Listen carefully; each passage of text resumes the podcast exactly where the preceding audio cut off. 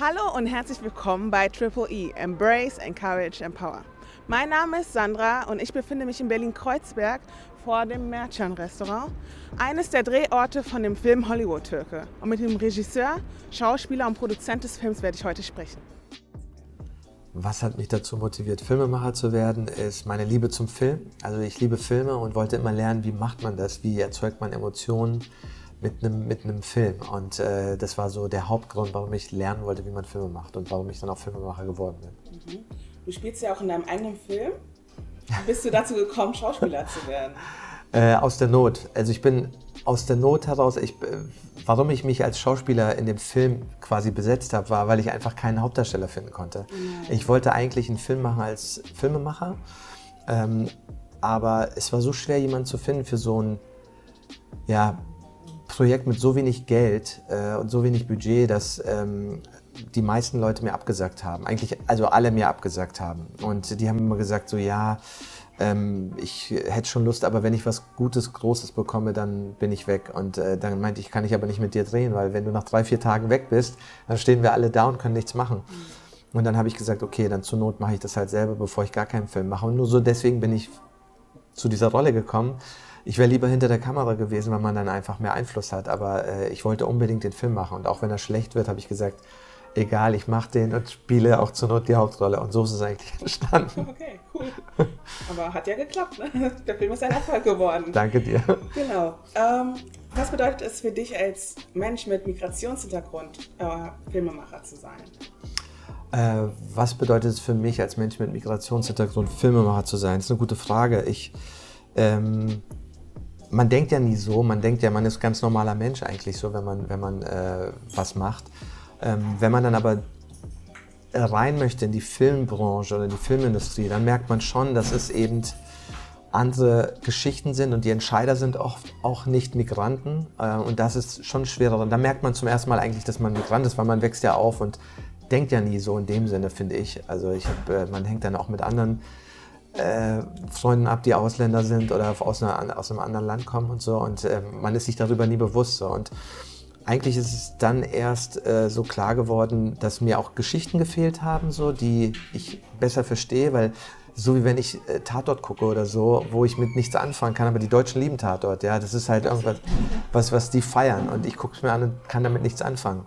Und dann gibt es aber so Geschichten, die ich dann entdeckt habe, wo andere Filmemacher mit Migrationshintergrund äh, Dinge erzählt haben, wo ich mich berührt gefühlt habe. So, ja, so Fatih Akin, sein erster Film und so, wo ich gesagt habe, wow, das ist, das ist ja, damit kann ich was anfangen. Ähm, und dann habe ich gesagt, okay, das sind halt auch Geschichten, vielleicht die ich erzählen sollte. Irgendwas, was mit meinem Background zu tun hat, weil das kenne ich. Und wenn man was erzählt, was man kennt, dann erzählt man, zumindest ist man ein bisschen, fühlt man sich sicherer. Mhm. Und das ist eigentlich so der Grund. Ich meine, man erzählt halt das, was man aus seinem Alltag vielleicht kennt und da hat man halt viel mit seinen Freunden zu tun. Aber vielleicht mache ich auch mal einen Film nur mit Deutschen oder so, keine Ahnung. auch nicht schlecht. Ein Migrant, der quasi einen Film über Deutschland macht. Ja, ja. warum nicht? Ähm, gab es Hürden oder Stereotypen, mit denen du zu kämpfen hattest auf dem Weg zum Filmemachen? Ähm, Oh ja, also hatte ich Hürden auf dem Weg zum Filmemacher, mit, mit, der mit Stereotypen zu tun hatte. Also ich kann dir mal eine Sache erzählen, die witzig war.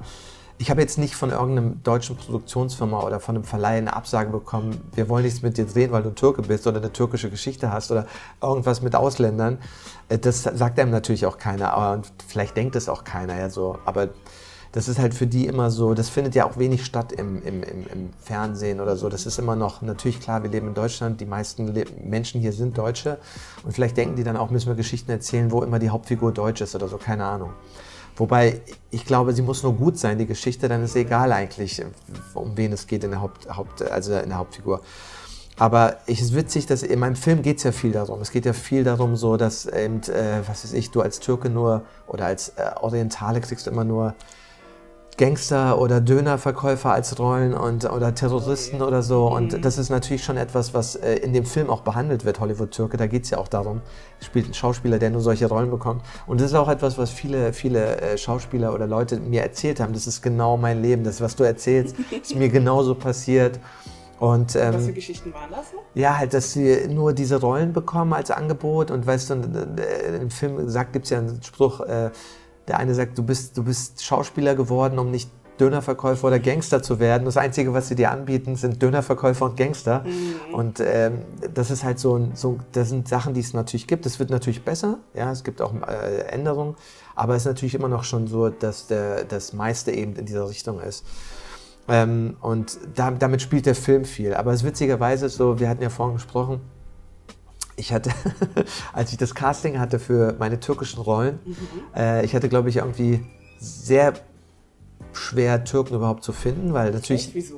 Naja, weil ähm, die in Agenturen sind, sind ja nicht viele. Ja, also klar gibt es in Kreuzberg viele Türken, aber drauf, ich habe hier überall Poster aufgehangen, es hat sich kein Schwein gemeldet. Ich bin, ich habe überall, aber das ist halt so auch, viele denken sich ja, ja, was wird das für ein Film sein, wo ich zu einem Casting muss und so, weißt du, vielleicht sind die Leute auch unsicher oder denken, das ist so Billow oder so absolut Low-Low und äh, darauf haben sie keinen Bock, weil die wollen natürlich gleich über den roten Teppich und Hollywood mhm. und Brad Pitt und ja, Angelina genau. Jolie, das stellen die sich alle unter Film vor. Aber jeder fängt mal klein an und daraufhin hat sich keiner gemeldet. Und ähm, dann hatte ich halt geguckt in Agenturen. Agenturen sind auch nicht jetzt so viele Türken und nicht jeder Türke passt, mhm. weil du nur sagst, Türke und jeder Türke kommt rein, so, das muss ja auch für die Rolle passen. Und äh, dann gibt es ja schon mal noch weniger. Von den wenigen, die du hast, sind es noch weniger. Und von den wenigen müssen die Leute auch noch Bock haben, bei so einem unsexy Projekt mitzumachen, weil keine Stars, kein, kein Geld, äh, keine Förderung, keine Sender, nichts ist dabei. Das klingt natürlich nicht so cool. Und da hatten wir dann, glaube ich, auf am Ende, ich weiß nicht mehr wie viel ich hatte, acht Türken oder so, die ich eingeladen hatte, sind dann zwei gekommen zum Casting. Okay. Und dann auch so Leute, die mir nicht abgesagt haben, Leute, die, also weißt du, da gibt es so Stereotypen über Türken. Die, wurden, die, haben sich einerseits bestätigt, auf der anderen Seite gibt es genau die Gegenteile. Es gibt es natürlich auch bei Deutschen, die mir Klar. nicht äh, abgesagt haben, zugesagt haben und dann nicht. Gibt es auch, aber ich meine, natürlich ist es so, wo man dann da sitzt und lacht und sich fragt, jetzt weiß ich, warum so wenige Türken im deutschen Fernsehen sind, wenn die alle nicht pünktlich kommen oder gar nicht kommen. Ja. Ähm, das waren witzige Sachen. Ich meine, ich konnte darüber lachen, aber in dem Moment war es natürlich schon traurig, wenn du sagst, kommt vorbei und dann rufen sie dich nicht an und sagen gar nichts oder einer sagt um äh, morgens um, um 8 schickt er eine E-Mail, sagt du, ich, ich kann doch nicht vorbeikommen. Oh Wie bist du damit umgegangen? Ähm, ich habe gesagt, also ich habe halt gesagt von Anfang an, und das hat mir geholfen, egal wie schlimm es wird, egal ob ich Leute finde oder nicht, am Ende stelle ich mich selber hin, setze mir Perücken auf und spiele alle Rollen selber und löse die Kamera selber auf, weil das ist der einzige Weg, wie es geht, wenn du keine Mittel hast, weil ähm, sonst wirst du immer enttäuscht. Du bist ja eh enttäuscht, aber du, du sagst halt so, ich drehe den schlechtesten Film der Welt, wenn es sein muss. aber ich drehe diesen Film. Mhm. Und das war mein, mein Mantra. Ich habe immer gesagt, egal was ist, ich werde diesen Film drehen. Und wenn ich alleine alle Rollen spiele, und wenn ich alleine die Kamera auslöse, ist mir egal. Und wenn du das erstmal in deinem Kopf hast, dann hast du ja schon verloren. Also schlimmer kann es nicht mehr werden. Also dann ist ja alles, was dazukommt, noch eigentlich ein Bonus. Und so habe ich immer gesagt, egal, es wird sich irgendwas öffnen. Also ich habe einfach weitergemacht und gesagt, am Ende drehe ich das zur Not selber. Wie ist denn das? Gott sei Dank muss ich dann nicht alles selber drehen. Thank you, Lord. genau. Ähm, was glaubst du, ist das kontraproduktiv, wenn Filmemacher mit Migrationshintergrund mit äh, Stereotypen spielen? Ob es kontraproduktiv ist, wenn äh, Filmemacher mit Migrationshintergrund mit Stereotypen spielen, das ist eine gute Frage. Es gibt ja so zwei Lager in den, unter den Migranten, sage ich mal, ja. unter den Ausländern. Die einen sagen, dass es, ihr bedient genau die Klischees, die wir, äh, die wir äh, bekämpfen und genau das Gegenteil zeigen wollen und die anderen können darüber lachen. Und äh, ich finde, ich mache ja Comedy und in Comedy brauchst du Klischees, weil sonst funktioniert Comedy gar nicht, finde ich. Also Comedy basiert immer auf bestimmten Annahmen und wir sind ja alle Menschen und ich glaube, jeder Mensch hat, äh, jeder Mensch ist, wie sagt man so schön, jeder Mensch hat gewisse Vorurteile, jeder Mensch äh, beurteilt jemanden in seinem Kopf schon äh, so und damit sind wir alle irgendwie in gewisser Weise, denken wir in Stereotypen, also auch Ausländer denken in Stereotypen, ja. Es ist nicht nur das Deutsche oder andere so denken, denke ich zumindest. Und ähm, ich finde, beides ist okay. Also beide, ich finde, es gibt tolle, ernsthafte Filmemacher, die sagen, wir machen ernste Filme, wir wollen als Künstler ernst genommen werden, wir wollen nicht dieses Bild bedienen. Wer sich meinen Film anschaut, wird sehen, dass ich da mit beiden Sachen spiele. Also einerseits Stereotypen, weil irgendwoher irgendwo sind sie ja da, finde ich. Also es ist ja nicht um, von nichts entstanden. Also irgendwas passiert und dann ähm, basiert darauf halt so ein Stereotyp. Ähm, und dann, wie geht man damit um? Geht man damit witzig um? Kann man darüber lachen oder ist man persönlich damit verletzt? Das ist jedem seine eigene Entscheidung. Und ich verstehe das, wenn einige sich da verletzt vielleicht fühlen. Ich persönlich kann damit lockerer umgehen.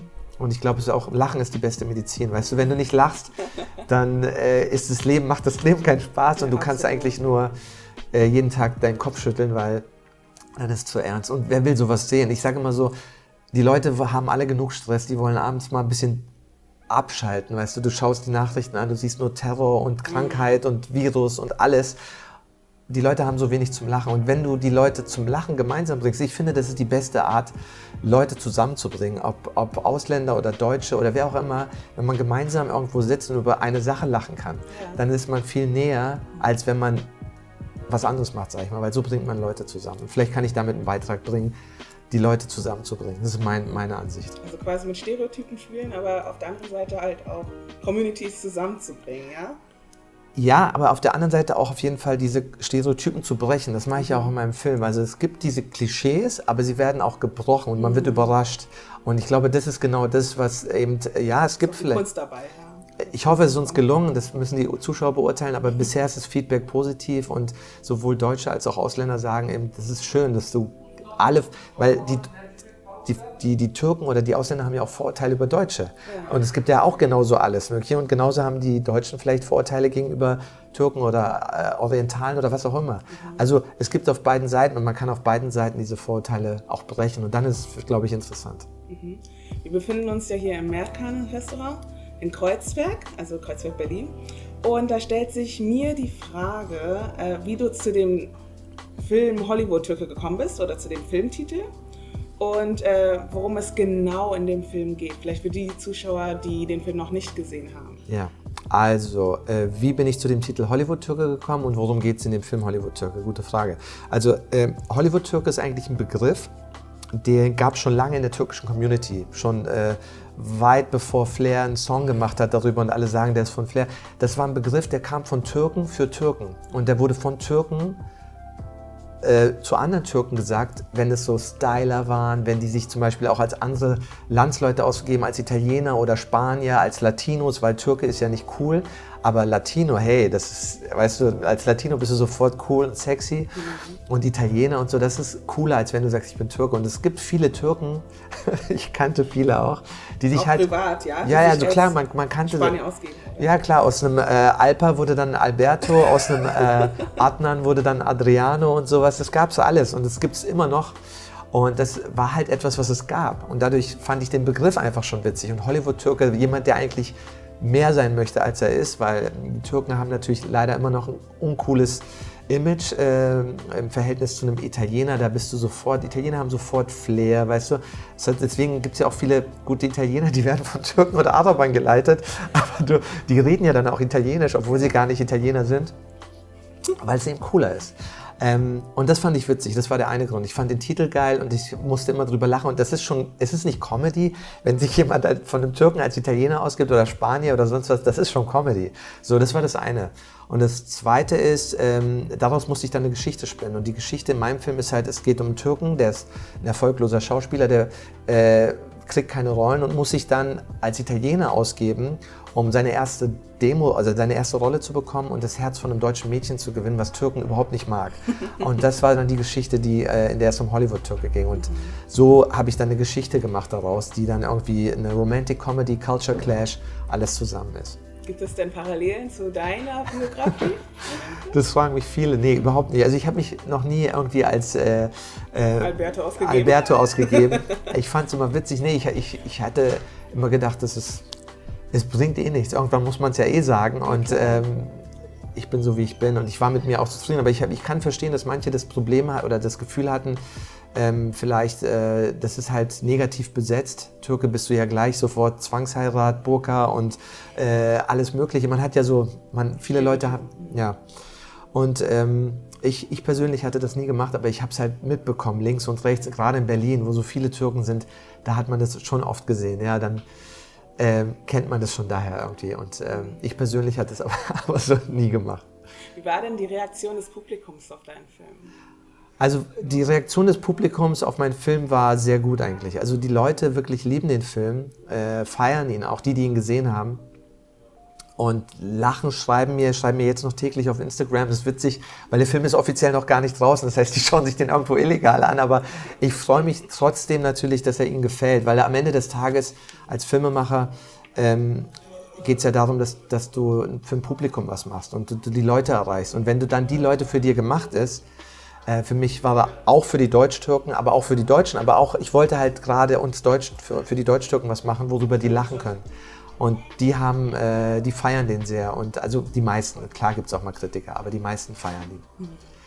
Hättest du rückwirkend etwas anderes machen wollen, so in dem Film? Oh, ja, also man hat ja so wenig Mittel, dass man klar vieles anders machen möchte.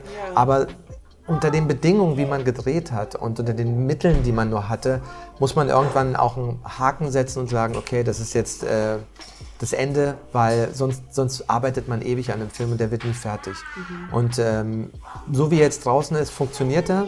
Und ich musste ja auch Kompromisse machen, wenn du ihn rausbringen willst. Äh, kürzen und hier und da. Ich hätte gerne noch ein paar witzige Szenen drin gehabt, die ich gut fand. Ja. Aber da muss man sich auch mit dem Verleiher, da muss man auf den Verleiher hören, weil der Verleiher am Ende des Tages dann auch den Film rausbringt und das eben sehr, sehr teuer und aufwendig ist sowas und da, da ist man dann einfach nur froh, dass der jemand den ins Kino bringt. Was für drei Tipps würdest du denjenigen geben, die selber Migrationshintergrund haben, leider auch kein Budget haben, um einen Film zu drehen, aber gerne Filmregisseur? Also welche drei Tipps würde ich Leuten mit Migrationshintergrund geben, die gerne selber Filmemacher werden wollen? Äh, ich glaube, die Tipps kann ich kann man für alle Menschen geben, jeder, der Filmemacher werden will. Ähm, aber wenn man jetzt sagt, eben gerade auch äh, mit Migrationshintergrund, wenn man denkt, man hat eh keine Chance. Ähm, also mein Tipp für alle ist immer, erstens, mach einfach einen Film. Egal wie gut oder schlecht, mach einfach einen Film, weil du lernst was. Egal mit wenig Mitteln, weil du, das ist unbezahlbar, das lernst du auf keiner Filmhochschule. Und äh, mach einfach was mit deinen Freunden oder mit Leuten, die du finden kannst, mit deinem Handy, mit egal was. Erzähl eine Geschichte und dann hast du einen Film gemacht, dann bist du ein Filmemacher. So, das ist das Erste. Das Zweite ist, du brauchst viel Ausdauer, weil du wirst viel, viel hinfallen. Aber du musst immer wieder aufstehen können, weil du wirst so oft hinfallen, aber solange du einmal mehr aufstehst, als du hingefallen bist, ist es okay. Und ich bin auch oft hingefallen und wollte am liebsten hinschmeißen, viele Male. Ähm, aber das ist, wenn du diese Ausdauer hast, kannst du es schaffen. Dann äh, heißt noch nicht, dass dein Film gut ist, aber du kannst auf jeden Fall einen Film machen. Und viele, viele machen einfach schon gar nicht den Film. Und der dritte, dritte ähm, finde die richtigen Leute. Also finde Leute, die dich positiv unterstützen, weil du wirst viele Leute finden, die alles besser wissen und alles schlecht machen, aber die brauchst du nicht, weil was nützt dir jemand, der erfahren ist, aber alles schlecht macht? Der zieht nur deine Energie runter. Und davon gibt es viele und das Wichtigste ist es wirklich lieber unerfahrene, positive Leute zu haben, die dich motivieren und sagen, come on, let's do it, weil es ist egal, wir haben zwar kein Licht und wir haben nicht das und wir haben das nicht, aber wir, wir helfen und wir machen das irgendwie. Und dann hast du Spaß und kannst dich um den Film kümmern, ansonsten musst du dich dauernd um Egos von Menschen kümmern und das ist anstrengend. Und deswegen sage ich mal, das wären für mich die drei wichtigsten Tipps. Also einfach was machen, egal welche Mittel du hast, mit den Mitteln, die du hast, ob Handy oder so. Zweitens viel Ausdauer und wieder aufstehen können. Äh, und drittens, finde die richtigen Leute, lieber weniger richtige Leute als viele Profis, in Anführungszeichen, die dir aber den Tag versauen.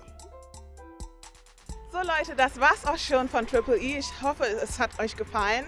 Und ihr Filmemacher, ihr habt es gehört, probiert es aus, in der Filmbranche aktiv zu sein. Sorgt dafür, dass wir mehr Vielfalt in der Filmbranche haben.